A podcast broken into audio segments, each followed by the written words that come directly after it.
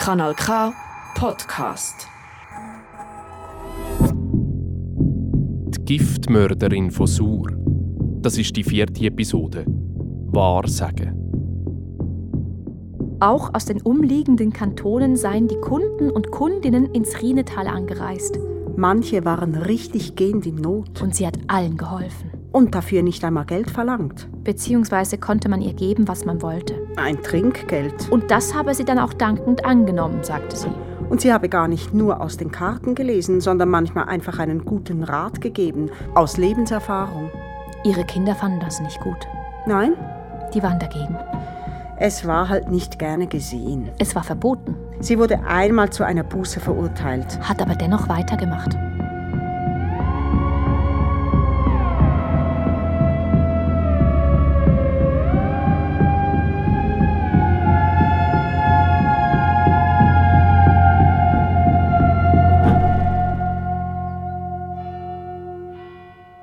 Erzählen wir mal wirklich auf die Zeit und auf den Tag genau, was wir vor vier Jahren gemacht haben an dem und dem Tag. Wenn wir ehrlich sind, kann das niemand richtig. Schon im Prozess 1929 sind die Spuren vermutlich ziemlich verwischt. Trotzdem haben die Geschworenen die Verena Lehner wegen doppeltem Giftmord, Betrug und Urkundenfälschung zu lebenslänglichem Zuchthaus verurteilt. Was wollen wir da jetzt 90 Jahre später noch herausfinden? Ich recherchiere jetzt seit zwei Monaten. Und immer wieder kommt eine Spur, die sich dann irgendwo verläuft, weil ein wesentliches Puzzleteil nicht mehr auffindbar ist. Zwischendurch kann ich nicht mehr schlafen, weil ich das Gefühl habe, ich bin jetzt im Zentrum von einer Jahrhundertverschwörung. Und dann lache ich mich wieder selber aus für mein verzweifeltes Hobby detektieren. Dabei bin ich eigentlich nicht so der Krimi-Typ. Und Fantasy ist schon gar nicht meine Welt. Aber die Geschichte von dieser Wahrsagerin lässt mich nicht mehr los. Und Darian auch nicht. Und darum gibt es noch ein paar Episoden von dem Podcast. Abgesehen davon, dass es die Frau gibt und ihre Geschichte, gibt es auch so etwas wie eine Geschichte von der Aufarbeitung von dieser Person. Und in dieser Geschichte gibt es verschiedene Akteurinnen, die eben auch etwas zu ihr geschrieben haben und gesagt haben. Und manchmal habe ich mich plötzlich wiedergefunden, dass ich das Gefühl habe, ich bin in einer Komplott, wo, wo die, die sich eigentlich auch gegenseitig irgendwie bekämpfen, wer was darf sagen zu ihr und wem sie auch gehört und wer jetzt eigentlich auch Recht hat. So. Ja, das Recht hat, also Deutungshoheit über die Geschichte von jemandem, der schon lange gestorben ist. Es ist ein Ansporn, Bücher zu schreiben, ein Ansporn, Theaterstück zu machen, einen Podcast zu erzählen. Man will irgendwie selber seine Version von der Wahrheit, von der gerechten, hehren Rezeption von einer Geschichte liefern, verschriftlichen und, und der Ewigkeit übergeben. Die ganze Wahrheit kennt nur Verena Lehner. Und sie hat keine Möglichkeit gehabt, ihre Version der Ewigkeit zu übergeben. Sie hat sie ins Gefängnis mitgenommen, wo sie 14 Jahre verbracht hat. Hat sie in die Psychiatrie mitgenommen, wo sie die letzten zwei Lebensjahre verbracht hat. Sie soll geschrauen und an Wahnvorstellungen gelitten haben. Bis zuletzt hat sie auf ihrer Unschuld bestanden.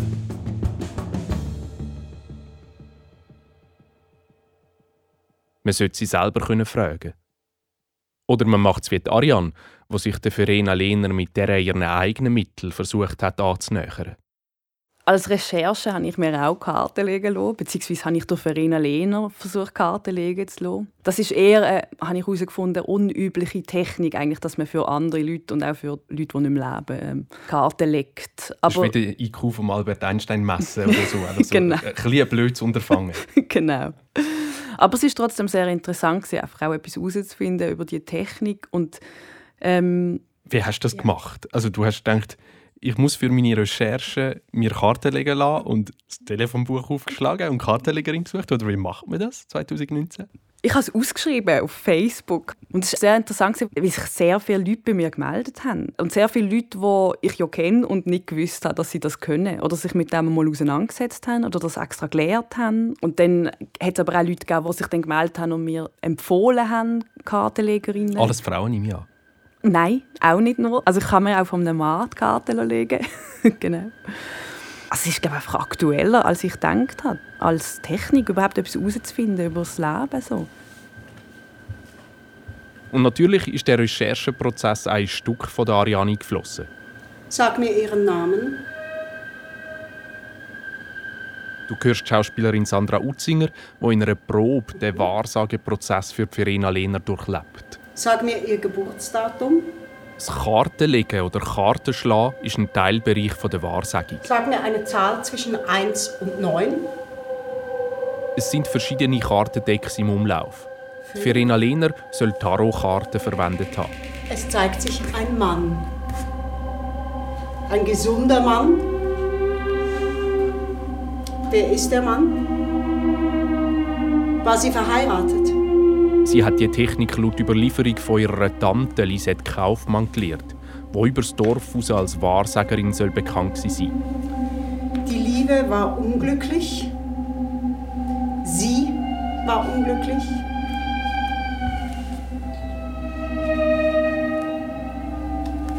Der Mann ist ein schwieriger Charakter. Er führt zu Niederlage, Ruin. Es ist ein gefährlicher Mann, eine rachsüchtige Persönlichkeit, Tyrannei, Neid, bittere Tränen. Es sind schlimme Hauptkarten. Sonne und Stern stehen auf dem Kopf. Die Sonne wäre Erfolg, aber sie steht Kopf. Der Stern wäre eine gute Zukunft, ist aber gegen sie gerichtet. Woher das Kartenlegen kommt, ist nicht genau nachweisbar. Populär ist es im 18. Jahrhundert in Frankreich geworden, wo sich die Okkultisten für paranormale Phänomene begeistert haben. Aus den Karten verspricht man sich Hilfestellungen, um zu der Lösung von persönlichen Problemen zu kommen. Die kartenlegende Person mischt Karten und breitet sie nach einem bestimmten Muster und Bilder aus. Bei der einfachsten Legung mit drei Karten gibt zum Beispiel die erste Karte Auskunft über die Vergangenheit, die zweite über die Gegenwart und die dritte über die Zukunft. Bei den gängigen Tarotkarten gibt es 78 verschiedene Motive. Am bekanntesten für die Wahrsagerei sind vor allem die sogenannten grossen Arkan. Das sind die 22 Trümpfe mit Namen wie der Narr, die Herrscherin oder die Sonne. Es gibt wie unterschiedliche Schulen von Kartenlegen, aber ich glaube, es ist überliefert, eigentlich, dass sie Tarotkarten gelegt hat und die Sätze die sind eigentlich noch heute gleich. Zum Interpretieren von den verschiedenen Symbolen auf den Tarotkarten und ihren Aussagen für eine gewisse Fragestellung gibt es verschiedene Herangehensweisen und Bezüge zur Numerologie und zur Astrologie. Es ist natürlich schon äh, grundsätzlich etwas, das Kartenlegen, wo sehr viel Empathie voraussetzt mit dem Gegenüber. Also ich habe schon gemerkt, dass es Leute sind, die sehr auf mich eingehen und natürlich auch sehr daran interessiert sind, herauszuspüren, wie ich die Karte mitinterpretiere. So. Also es ist eigentlich auch eine gemeinsame Angelegenheit. Über die Sonne steht zum Beispiel in einem Blog, die Sonne ist dem Tag und den Mächten des Lichtes zugeordnet. Diese Karte steht für Erfolg, für die Wahrheit und die Genesung. Sie spiegelt Lebendigkeit, Wärme, Lebensbejahung und Selbstvertrauen.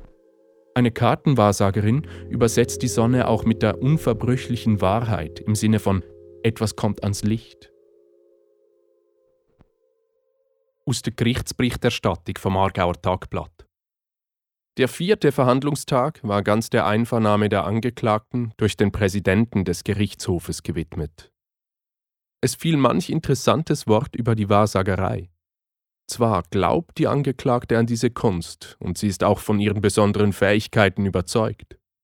Neuestens pflegt man das etwa mediale Veranlagung zu nennen, womit aber auch nicht viel gesagt ist. Tatsache scheint zu sein, dass viel Volk aus Aarau und Umgebung daran glaubt, dass Verena Lena mehr als Brot essen könne, wie man zu sagen pflegt. Sie selber gab zu, dass sie vielfach mehr Rat nach ihrer Erfahrung als aus den Karten erteilte. Aus einer Zeugenaussage. Vor ungefähr zwei Jahren sind mir verschiedene Ketten und Haken abhanden gekommen. Auf Anraten eines Bekannten ging ich zu Frau Lehner, um zu fragen, wer der Täter sei. Sie sagte mir, es sei ein circa 27 Jahre alter, schwarzhaariger Vagant, der diese Gegenstände entwendet habe. Ungefähr vor einem Jahr vermisste mein Sohn eine 50er-Note. Er schöpfte Verdacht auf Diebstahl und ging zu Frau Lehner, um sich über den Verbleib dieser Note wahrsagen zu lassen. Frau Lehner hat ihm dann erklärt, dass die Note nicht entwendet worden sei. Sie sei im Haus drin, auf dem Sekretär, in einem Buch. Mein Sohn sah dann nach und fand wirklich die Note an dem von Frau Lehner angegebenen Ort. Und nochmal aus der Gerichtsberichterstattung vom Aargauer Tagblatt. Möglich, dass sie mit starkem Trieb nach Besitz begabt und im Verkehr mit den leichtgläubigen Seelen, welche den Hokuspokus und nicht den seriösen Rat suchten, nach und nach ins Verbrechen geriet. Vergessen wir nicht das psychische Erbe. Nichte einer Wahrsagerin, Tochter eines Giftmäusers, dem der Umgang mit Gift alltäglich war, Und über das psychische Erbe habe ich auch mit der Ururenkelin Franziska Lehner Gaspar von der letzten Episode geredet. Hat es dann auch negative Erlebnisse gegeben im Zusammenhang mit dem Verwandtsein? Nein, eigentlich. Es war mehr so, dass der halt schon jemand mal gesagt ja, du solltest es ja wissen. Du solltest es ja sehen. Oder hast du denn die Gabe vom Hellsehen? Und sie hat ja auch eine Gabe vom Hellsehen gar nicht gehabt. Sie hat einfach gute Menschenkenntnis oder eine gute Lebenserfahrung und äh, das finde ich auch wichtig. Also das probiere ich eigentlich auch unserer Tochter beizubringen. Oder schulisch ist das eine, aber so ein bisschen Begabung auf die Menschen können einzugehen oder so im Bauern Bauer sein und im Philosophen Philosoph das ist der gute Verkäufer. Ich bin auch im Verkauf tätig. Es sind viele von unserer Verwandtschaft im Verkauf tätig und das braucht man auch dort dazu. Das ist schon eine Begabung, die man sicher kann haben und ich denke, auf das heraus ist es auch gelaufen. Wenn einer jemandem Karten leitet und mir den beobachtet, ein Mensch verratet seine Reaktion oder erzählt vielleicht etwas von seinem Leben und somit kann man auch den ein bisschen einordnen und kann dem vielleicht auch den richtigen Tipp dann geben, wenn man die richtige Menschenkenntnis hat. Ich denke, das war ihr Wahrsagen. Die Angeklagte spricht sich über das Kartenschlagen aus. Dieses habe ihr nicht so viel eingetragen, dass sie den Leuten nichts abverlangte. An dieses Kartenschlagen habe sie geglaubt. Alles am Wesen dieser Frau ist begreiflich. Habsucht nach dem schweren Existenzkampf, eine gewisse Verachtung der Dummen, die sie mit ihren Karten düpierte, daneben aber Hilfsbereitschaft gegenüber wirklich armen Teufeln, sozusagen eine manische Fürsorge für ihre zahlreichen Kinder, unter die sie, die Erwerbsüchtige, über 30.000 Franken aufgeteilt hatte. Es kommen hinzu eine sehr rasche Auffassungsgabe der Dinge großes Vorstellungsvermögen und eine bewegliche Fantasie. Das Aargauer Tagblatt. Der Ausdruck die Erwerbssüchtige für eine Frau, um sich 2020 so richtig auf die Zunge zu ergehen Ja, der Menschenexistenz ist eine einzige Frage. Und es ist schon ganz gut, wenn man auf diese wandelnden Fragezeichen ein paar gute Antworten parat hat. Ich meine, wie sonst wäre Geld zu verdienen gewesen als Frau? Wenn nicht mit dem Lesen der Zeichen, die keine sind. Beziehungsweise sind überall Zeichen, wenn man sie denn sieht. Also ich weiß gar nichts. Die Antworten immer liegen in den Leuten selbst. Wahrheit wird dominiert von der Vernunft und dem Herrscher über die Vernunft, dem Mann ich jetzt aber keinen Zugriff habe auf diese Wahrheit und ihre Art mir auch widerstrebt, so dass es nötig ist zu suchen, einen eigenen Weg, den Menschen zu infiltrieren, guten Rat. Eine Bauernfrau, die zu wahnsinnig viel Wissen und viel Macht und für damalige Verhältnisse viel Geld gekommen ist, die es geschafft hat, ihre Klientinnen und Klienten zu beraten, nicht nur durch die Karte, sondern man muss sich sie eigentlich fast therapeutisch vorstellen, was die mhm. gemacht haben, oder? Ja, ich stelle mir die Tarot-Kartensitzungen sehr therapeutisch vor. Also dadurch, dass man wahrscheinlich auch zusammen redet, sich so wie Zeit nimmt für die Kunden und Kundinnen und also ich habe das selber auch gemerkt, als ich jetzt mir die Karten hallo legen von verschiedenen Leuten. Also ich habe vor allem eine Sitzung gehabt, wo ich eigentlich hauptsächlich selber meine Karten gedeutet habe und natürlich dadurch auch wahnsinnig viel selber erzählt habe über mein Leben und die Person, die mir Karten gelegt hat, eher zugelost hat, was ich sehe drin. Und da braucht es von der Person, wo das als Katalysator verstärkt, braucht ja wahnsinnige Fähigkeiten. Dass man sich so bereit ist, zu öffnen in Themen, wo man sonst eben sich nicht öffnet. Und ich stelle mir vor, schon gar nicht in den 20er Jahren vom letzten Jahrhundert. Mhm. Also, dass man wahrscheinlich ja dann über die eigene Ehe redet, über das Eheleben, über die Sexualität, über Machtfragen, Besitzfragen, Verteilung von der häuslichen Arbeit, vom Einkommen etc. Wahnsinnig viel Sprengstoff, oder? Ja, ich wüsste glaube auch nicht unbedingt, wo hat sonst einen Ort gegeben, wo vielleicht auch Frauen unter sich reden und sich austauschen können ich glaube, es gibt keinen vergleichbaren Ort zu dieser Zeit, wo sich irgendwie Frauen so austauscht haben über soziale Schichten hinweg. Ja, also Fakt ist einfach sicher, dass sie sehr viel gewusst hat über die Leute, weil sie ja eine sehr beratende Funktion hat und ihr natürlich die Kundinnen und Kunden recht viel erzählt haben, wahrscheinlich auch aus dem Privatleben, logischerweise, oder sie das zusammen in der Karte gelesen haben. Ähm, das heißt, ihre Macht jetzt rein durch die Wissensanhäufung ist groß. Und ein Rat, wo sie erteilt haben, hat auch den ganzen Prozess gegen Verena Lehner überhaupt erst ins Rollen gebracht. Und zwar, und jetzt wird es kompliziert, erst ein paar Jahre nach dem Todesfall von ihren angeblichen Vergiftungsopfer. 1923 ist eine Frau Schmiedli gestorben und ein Jahr später ist Adrian Meyer gestorben. Zuerst war ja Mord überhaupt kein Thema. Bei der Frau Schmidli hat man gesagt, es war aus Altersschwäche und beim Herrn Meier ist es eigentlich auch aus Krankheitsgründen Also der hat offenbar Magenkrebs gehabt. Nach dem Tod von der Frau Schmidli 1923 ist Verena Lehner beschuldigt worden, sie solle ein Bankbüchli von der Frau Schmidli unterschlagen haben. Nach dem Tod von Adrian Meyer 1924 sind seine Erben auf dem Hof im Rinnetel auftaucht und sind unzufrieden gewesen, weil sie kein Vermögen vorgefunden haben vom Herrn Meier. Es ist dann eigentlich auch beim Prozess herausgekommen, dass er ein schwieriges Verhältnis hat zu diesen Erben und man könnte auch davon ausgehen, dass er eben auch absichtlich das Geld noch losgeworden ist vor seinem Tod, also und das eigentlich schon vorher antizipiert hat, dass er das denen nicht will vererben. Aber die Erben sind natürlich auf jeden Fall nicht damit einverstanden, dass kein Geld um ist und haben dann äh, Verena Lehner angeklagt. Und die sind wahrscheinlich schon davon ausgegangen, die ist eh nicht ganz koscher. Mhm, genau, das ist doch die Wahrsagerin. Jedenfalls ist da untersucht worden, inwiefern die Verena Lehner könnte Geld unterschlagen haben und Unterschriften gefälscht haben, um das Geld von Kostgängerinnen zu kommen. Mit den Erben von Adrian Meyer ist sie zuerst 1927 noch zum Friedensrichter, 1928 ist das dann am Bezirksgericht Aarau verhandelt worden. Und dann am 10. Mai 1928 hat sich ein Privatdetektiv aus Zürich bei der Staatsanwaltschaft Aarau gemeldet, weil Verena Lehner hatte eine Kundin, die eine Affäre hatte. Und die hat zusammen mit ihrer Affäre ihren Ehemann umgebracht mit Gift. Das ist aufgeflogen. Wow. genau. Das kann man dann auch mal noch ein Stück machen. das ist dann aufgeflogen und dann hat die quasi in den Ermittlungen gesagt, sie hat das Gift von der Verena Lehner gehabt. Das ist auch eine ganz verworrene Geschichte. Also schlussendlich hat sie sich auch umgebracht, nachdem sie nicht mehr vernehmen konnte. Und das ist eigentlich nebst der Anklage der Erbe einfach eine sehr belastende Aussage gewesen.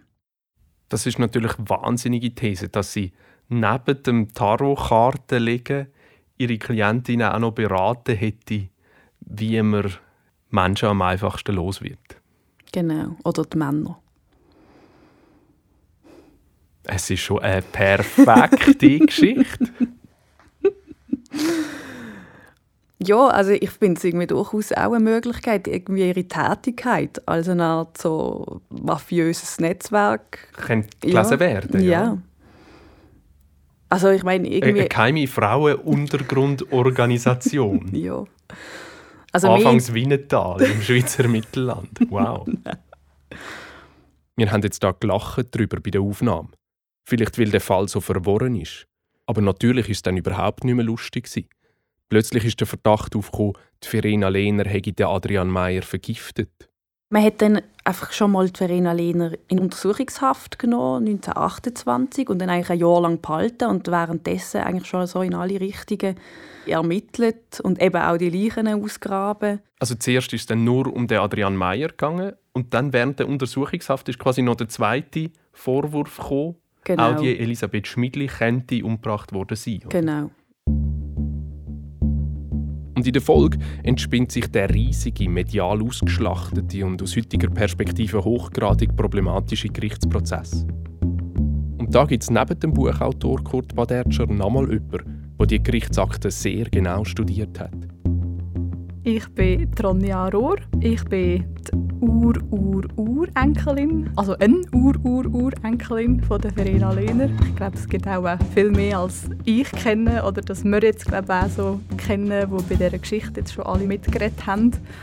Ich bin heute hier, weil ich vor fünf, sechs Jahren auch meine Maturaarbeit über die Verena Lehner oder auch über ihre Verurteilung, über den ganzen Prozess geschrieben und bin gerade darum von dir eingeladen worden.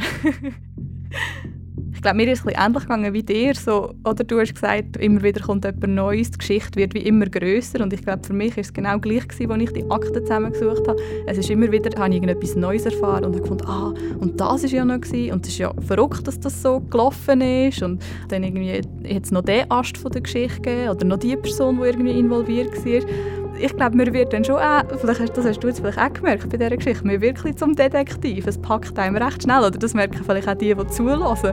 Ich habe das Gefühl, es ist eine packende Geschichte, weil sie so ausufernd ist eigentlich. Das könnte ich selber nicht schöner ausdrücken. Und darum lasse ich es als Cliffhanger stehen. Bis zur nächsten Episode.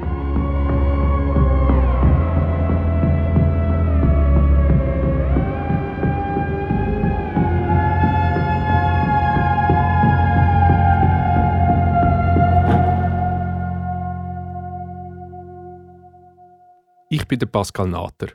In dieser Episode habe ich mit der Franziska Lehner Gaspar, mit der Ronja Rohr und mit der Ariane Koch geredet. Du hast die Schauspielerin Sandra Utzinger gehört, mit Ausschnitt aus dem Theaterstück Verdeckt von der Ariane Koch. Das Theater Marie hat inzwischen Premiere gefeiert und hat lauter ausverkaufte Vorstellungen. Du hörst in der nächsten Episode, wie die Nachkommen von der Verena Lehner auf Stück reagiert haben. Aber viel besser ist natürlich, du gehst das Stück selber schauen. Für dich, wo der Podcast am Losen ist, ist das sicher eine wunderbare Ergänzung zu den Bildern und Meinungen, die du dir vielleicht teilweise schon gemacht hast. Danke fürs Zuhören und vergiss nicht, mir eine Bewertung zu geben im Apple Store. Und erzähl doch deinen Liebsten von dem Podcast. Der Podcast ist eine Co-Produktion vom Kanal K, dem Theater Marie und dem Theater Durchlauben. Meine Arbeit an dem Podcast wird ermöglicht durch Produktionsbeiträge von der Aargauer Kulturstiftung Pro Argovia vom Aargauer Kuratorium und von der Stiftung für Radio und Kultur Schweiz SRKS. Das ist ein Kanal K Podcast Jederzeit zum Nachhören auf kanalk.ch oder auf deinem Podcast App.